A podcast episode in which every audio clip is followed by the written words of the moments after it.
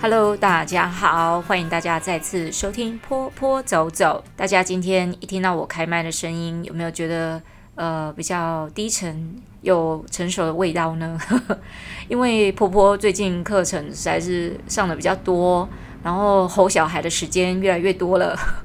所以吼到喉咙都没有声音了。那你们会想说，哎，你这个这么有经验丰富的老师，为什么你还要吼小孩？呃，这个哈，我觉得跟经验丰不丰富没有关系，而是我上课呢，本来原本是有开麦，就是拿着麦克风在上课，但是我最近有观察到一些状况，所以我就没有用麦克风帮小朋友上课，而是用我原汁原味的喉音哦，从我的丹田发出来的声音呢，去跟小朋友一起上课的。上个礼拜，诶，应该是这个礼拜呢，所以我们就少播了一集，所以今天赶快来赶紧补上档哦。啊，前两周呢，还好有 Cookie 老师来帮我们一起垫档，帮我们就是呃分享了很多他教学上面的一些过去的一些经验，还有他现在在当研究生的一些心路历程。那大家听完之后，不知道有什么感觉哈？不知道是对我们现在的研究所，或者是呃一些学校里面的教授们啊，会不会有一点觉得哦，我们台湾的教育那些安内哈？当然，我觉得呃教育这种事情就是这样子，它也是一体两面的。从这一面看是这样子，从另外一面看就是那个样子。但我们都希望大家要就是呃使用专业吼这件事情。那呃，不过今天大家听坡坡的声音，应该会有一点，就是不知道会不会比较疲累哦，因为我的声音真的是跟之前我开播以来的声音比较起来呢，现在声音可能比较哑一点，然后请大家就是稍微就是呃，就是 bear in mind，就是呃稍微包容一下哈。那我也想想看，看能不能在这个寒假期间呢，多吃一点什么。枇杷膏，或者是呃喝一些什么对喉咙有帮助的东西来保养一下我的喉咙，可以再恢复到之前的声音。诶，还是大家比较喜欢现在这个声音呢？我跟先先跟大家讲一下哦，我觉得喝彭大海那些什么罗汉果那都不好了。我以前哦，你做幼稚园老师的时阵哦，我每天我跟你讲都是灌彭大海啦，罗什么罗汉果啦，哦不是罗神果，这一些我跟你讲都没有用。因为你只要你只要是用喉咙过度，都会这个样子。我我觉得这个让我想到一件事情，就是呃，我们在老师们呢，其实我们的喉咙算是我们的呃工作的工具的一一个方式之一。所以你要讲到字正腔圆，对孩子讲话都要铿锵有力。然后呢，还要能够震慑到孩子，所以吸引到他们的注意力呢，这真的是要这个叫做什么？呃，要用到你很多喉头的功力，你知道吗？你的声音啊，都是从喉咙出来，当然你的力这要从丹田这件事哈，太多人跟我讲过这件事，你就是没有用丹田发声呐，哈，你才会喉咙这么容易受伤。我那时候就圈圈叉叉又圈圈叉叉。就觉得说，宝丽来，你来，你来做老师，你来看嘛，你也是在内蒙。啊、我当然也看过有一些老师，他们就好像天生有一副就是钢铁般的喉咙哈，哎，这个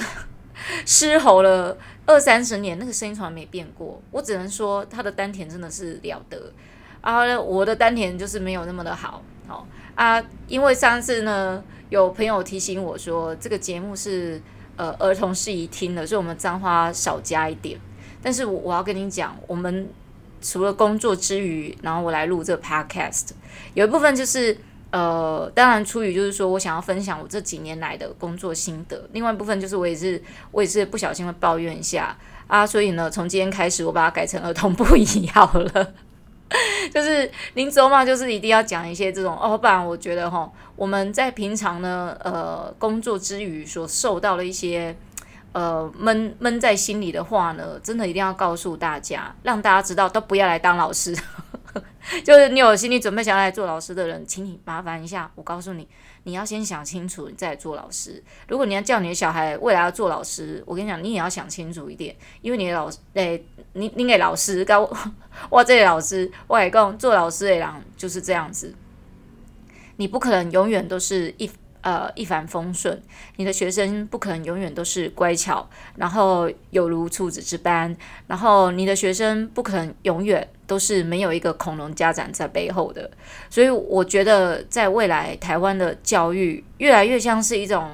呃，我怎么讲呢？很像是一种服务性教育，不像。我的小时候啦，哈，你想到我小的时候，民国几年的时候，哦，都还是一百年以前的事情呢。那那时候我们对老师极度的尊敬，没有说什么，就是我们纳税人缴的钱给你们这些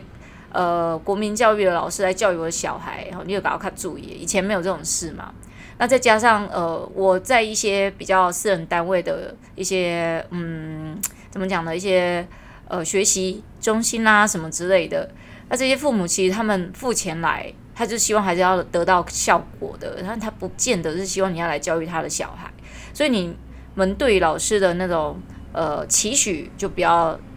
像以前那样来期许，所以我觉得做老师这个工作呢，只是越来越加的艰辛，然后那也有很多我我其实听过很多很有趣的传闻哦，我等下一一跟大家讲。那今天其实。大家看主题就知道哈，那个佛心来着的老师，大家可能以为我来讲，就是很人很好的老师，没有，我要跟你们讲一些人很愚蠢的老师。这件事情呢，其实我我本来以前就有呃跟大家讨论过成本这个问题。那呃我们也讲过，就是说不要因为一时的技术不成熟而呃放宽了你对成本上面的一些就是拿捏。那我最近又有在某一个单位，我就问那个单位嘛，哈，因为他们的给老师的费用呢，都是来自于就是机关单，就是一些比较官方单位的。那所以他们是希望有呃家长可以带孩子，他们是其实比较出于就是补充性质的一些呃机关单位，那他们希望家长可以带孩子来上课，哈。那他们当然会有些限制啊，比如说你一个礼拜只能在这边。呃，报名一堂课，然后他们的费用是不用钱的。OK，这个我觉得，如果你是一个在偏乡啦，哈，或者在一些比较弱势地区，你开一个像这样的呃学习中心，是要补充家长育儿上面的不足，我觉得这是 OK 的啦。但是我觉得很多时候哦，其实我觉得人都这样，都会有一种贪婪之心嘛，就会觉得说，哎，这不用钱呢，我要带孩子来上课。但是我觉得这些机构应该要给。家长一个概念就是说，我们是要补充你在育儿上面的不足而开的这些课程。那因为这是政府单位的美意，所以你们来上课是不收费的。好，是希望那当然这些呃开这种课程的单位呢，他们也会很战战兢兢的在准备这些课程。那师资上面呢，我相信他们也是会呃过滤啊，还是也是会找就是说比较专业的老师来上课。但但是到底有多专业，我其实也不知道，因为我去呃这些单位就是服务的时候，他们也不会要求一定要看我的学历证明，但但是他们可以透过比如说呃认识的人介绍啦，因为我们都是在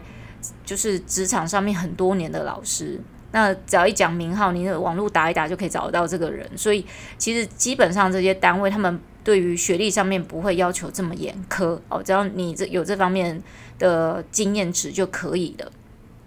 但是我有时候在想说，你既然是拿政府单位的钱，是不是应该严格一点的去把关这个老师的专业度这个问题啦？不过其实哈，对于幼小儿呃幼儿的那些课程啊，很多时候其实很多单位其实他们比较没有那么一定要要求老师的学历要达到什么程度，或者是是不是真的要呃相关科系毕业都没有这么的要求。那所以呢，他们在很多方面上面，他们找来的老师都是各呃就是四面八方来的老师。那就在其中有一个单位，他跟我讲说，他们接下来因为过去都是。疫情的关系，所以我们没有办法实体上课。好了，现在要实体上课喽，我就跟他们讲说，好，因为我是教艺术的部分，那一定会有材料费嘛。我就跟他说，诶，那你们有没有，你们那边有没有呃什么水彩笔啦、调色盘啊、颜料这一些的？既然你们过去都有开过这种艺术课程的话，他说他们没有这些东西。我说怎么可能会没有？你们过去不是都有开这个课程？那你们怎么可能会没有这些道具或者是这些呃工具啊颜料？他说都是那个美术老师带来的。我说哦，那他的预算经费都怎么计算呢？他说那个老师没有跟他们收过材料费的钱。我说哈，这个老师没有跟你收过材料费？嗯，对啊，老师就很佛心来着的，然后他就呃大家一起共患难啊，然后所以他就没有跟我们再算这个钱。他说这个都没有多少钱，所以不需要再去额外收费这样。我听了当下呢，我其实是十分的不爽。我说哈，什么叫做佛心来着？老师跟你们呃共共体时间，然后所以不跟你们收材料费，然后材料什么工具都老师自己带来。我必须要讲哦，这个不是一堂他开一千二或两千，不是那种政府那种给讲师的那种标准的钟点费哦，不是这样子的哦。啊，如果是这样，我们在商言商嘛，对不对？可是。这个课程其实费用非常的低，为什么这个老师会愿意就是不收材料费？我是觉得蛮纳闷的哈。然后他就说，那个老师讲这些材料都没有多少钱，所以他付就好了。那其实我有时候听到哈，有老师会有这样的，这个不是我听到第一个案例，但是我觉得这样案例呢，通常我听到的时候都是在这种不是很要求老师师资的地方。然后第二个就是说，这些老师他可能都不是专业本科系毕业的，甚至他可能在这个方面的修业程度都没有很，就是我会觉得他们可能没有投资过很长的时间，所以有的时候我这是我自己个人认为，好啊，如果呃听众里面有老师你是属于这一类的，也不要生气，我只是觉得你们。听过我讲的这些话之后，我希望你们重新思考成本这件事。好，还有呃这个市场价值，也就是说，今天你这个老师有可能是呃没有呃经过，就是你没有长期投资在儿童美术这一块好了哈，你没有花很长时间去学习，你也没有花很多的钱去做这方面的练习，所以在你出来教的时候，有可能就是。我觉得人哦，都会有时候带的有点类似心虚的一种表现，就是我可能没那么专业，可是你愿意用我，那这一点东西我吸收没有关系。这个你成本可以吸收在你自己的钟点费里面的时候，我会很怀疑你的专业度到底有多少。哦，可能你很会带活动，很会教学，什么什么什么的，哈，可能那个是仅次于在可能某些程度里面而已。所以我会觉得说，你你会愿意把材料费吸收在你自己的钟点费里面，就加上钟点费才几百块钱，你可以吸收美术材料，而且每一次的话，那当然啦，我知道这种材料费可能他给的就是几张图画纸，但是我要跟大家讲一下，起码图画纸吧涨价，你知不？哈，几包图画纸几？几百张一包，大概也要八九十块钱吧，吼。然后如果你是买好一点的，什么粉彩纸、云彩纸，那一张都是八开都是五块钱以上在起跳的。那还有就是说你的水彩笔好了，你说哦，水彩笔我带着到处都在用，所以这是共用的，没关系。你的水彩笔难道就不会有毁损率吗？你的水彩笔难道就不需要再换新？还是你就是一套水彩笔？万年使用，因为反正这些小小孩你觉得也没差。然后还有就是说，你跑来跑去的车，你的油钱呢？你的车马费，你去买材料的车马费呢？这一些种种的，就是我觉得你有一些人呢，呃，会觉得说我赚这些钱就够了。好，那可以，你要佛心也可以。好，但是我觉得你破坏到这整个市场的价值度了，你破坏到。这些专业老师的价值度了，我甚至觉得说，你这样子可以，你如果是在偏乡，比如乡下哈，然后那种资源本来就很匮乏的地方，你做出这样很佛心的动作，我会觉得给你拍拍手，还会问你说你有没有缺什么，我也可以捐一点出来。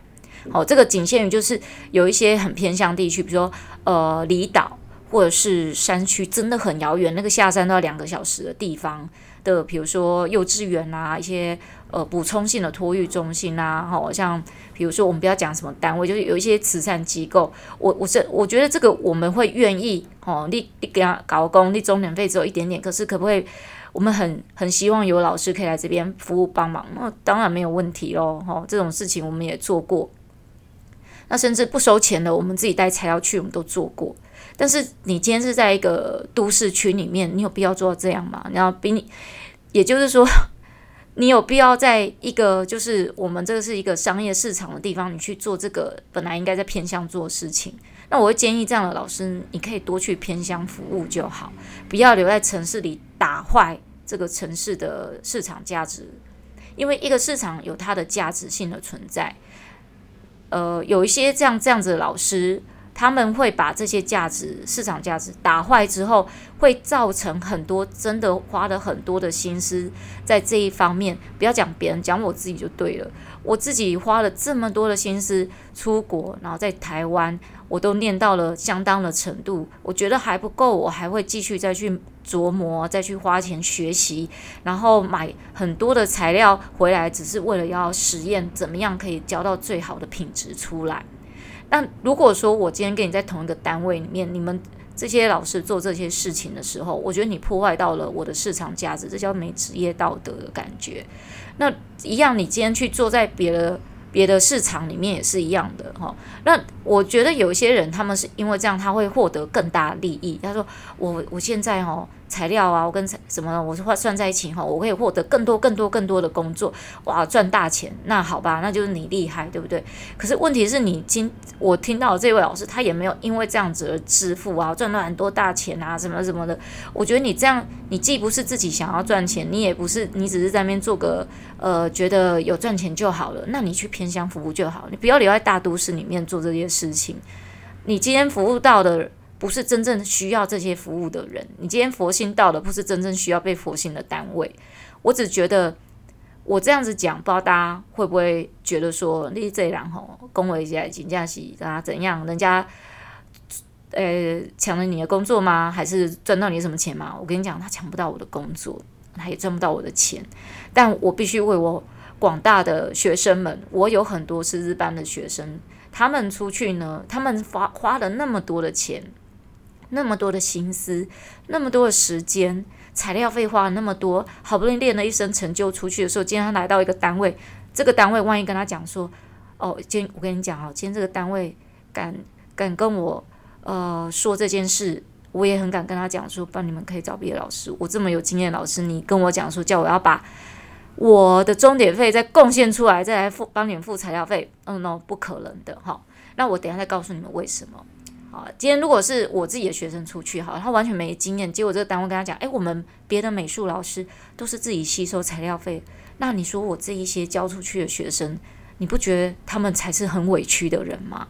好，那我回来跟你讲，为什么没有必要去帮都市里面的单位做这件事？因为他们都是拿政府资源的，OK？好，他们并不是。呃，要花很多的行销费用，什么什么去做这件事情，他们有政府资源的，所以他们本来就应该要有一笔这样的呃事务的呃杂支支出。好，那我问那个，我我有问这个单位，我说，难道你们没有经费去买这些东西吗？我就想说。哇塞！你搞了一个跟政府挂钩有关的单位，结果你的材料费竟然跟我讲说，呃，老师他们是自己出啊。老师，如果你有需要，我们也是可以买，但是我们可以付的不多。那我想说，你付的不多没有关系。他后面又给我接着一句，因为我们的谁谁谁有需要一笔行政费用啊，所以我们的费用只剩下这一些。我觉得这一位这一位他们的呃在现场工作人员有点太老实了。你不应该这样告诉我，你这样告诉了我，我就说那来材料费我算给你听，要什么什么什么。结果我跟他讲说，你只要买最基本、最基础的东西。他说那个老师就觉得没有多少钱，我就跟他说，来，我告诉你，这个老师他所带来的材料费跟工具总共加起来多少钱？结果算算要超过两千块钱。我说你看这个老师，这个地方他。他跟人家说不用两千块，那个地方人家说不用两千块，或许他花两千块可以服务可能七八个地方好了。你一个礼拜跑七八个地方，你那个笔难道没有磨损吗？难道不用换的吗？对不对？那你说材料当然一定会有，那个材料出出去就不会回来的。你那些材料难道不用重新再买吗？所以我我只能说这个老师可能没有成本观念，他每他每个礼拜。都在消耗他自己的沉默的成本。那但是我要跟各位就是想要当美术老师的人说，你不需要去为这种事情去消耗你的人事呃你自己的沉默成本。该人家单位出的你就让单位去出，你自己不要在那边佛心。改天人家这个单位背叛你了，就说哦，我们老师有点多，可能暂时不需要你的支援的时候，你的心里会作何感想？可能有的人就觉得说，那没有关系，你要这么佛心，那拜托你去偏乡地方服务就好，不要留在大城市破坏这个市场价值。那他们既然都有这个资源，可以去负担这个材料费了，我觉得就让他们去出就好了。这也是政府他的美意。这么这个是一笔呃来自政府的经费，那你就应该让他去支出，你自己就保管好你自己应该要有的终点费就好。你要有相，我觉得人是这样，你要有相当的收入，你才有办法把自己培养的更好，成为一个更更好的人，你才有办法去持续继续工作个三四十年下去。如果没有的话，这样东奔西跑，每一场都只赚了一两百块钱，那有必要这样吗？对不对？那再再来好了哈。呃，这个活动它是不用钱的，所以其实我觉得材料费上面，你说有一点抓襟见肘，不要花太多钱，那这个是可以理解的啦哈。不然，其实我也给单位一个很好的建议，这个就是说，我觉得使用者付费啦哈。如果说今天家长要来参加这个就是有材料性质的一个活动，我觉得付点材料费是应该的。政府提供你的是免费的师资跟环境，那你应该要付出的就是这么一点点的资源，不只是针对这一次这个我听到这个老师的案例，我只是觉得说，呃，给一些单位他们去参考一下，也给各位老师、各位家长、各位听众们听听看。你如果一个是。没有专业技能，他没有在他的技能上面长期的投资，好，也就是说他没有重金打造过他自己的专业。这样在这样的老师，通常在材料上面都会很佛心的给予，或者是他妥协。为什么呢？因为人就是这样，会有点心虚，他在某方面比较不足，所以他用另外一方面来补足。我想我呃，我之前也听到有一个 case 哦，那个老师。永远给的材料同在同样一个单位里工作的一个老师哈，那呃材料费我知道是另外收的，他收的永远是最低，但他材料永远给的是最多，那搞了就是在那边其他的美术老师就很难就是做到很不错的价值出来，那因为家长会比较说，哎那个老师啊好像材料费收的比较便宜，而且材料给的比较多诶。那我我不知道这种家长啊他在比较心态。到底是在比较，你是希望老师给材料多一点，还是你希望老师专业一点？老师的专业度，我觉得远比材料还要重要很多。如果今天材料收得多、收得贵，那真的，你说老师那边赚的是不是有一手？你不能这样子讲的。老师赚的不是一手啦，是两手。不是，我是要说，老师赚的不是那个什么一手，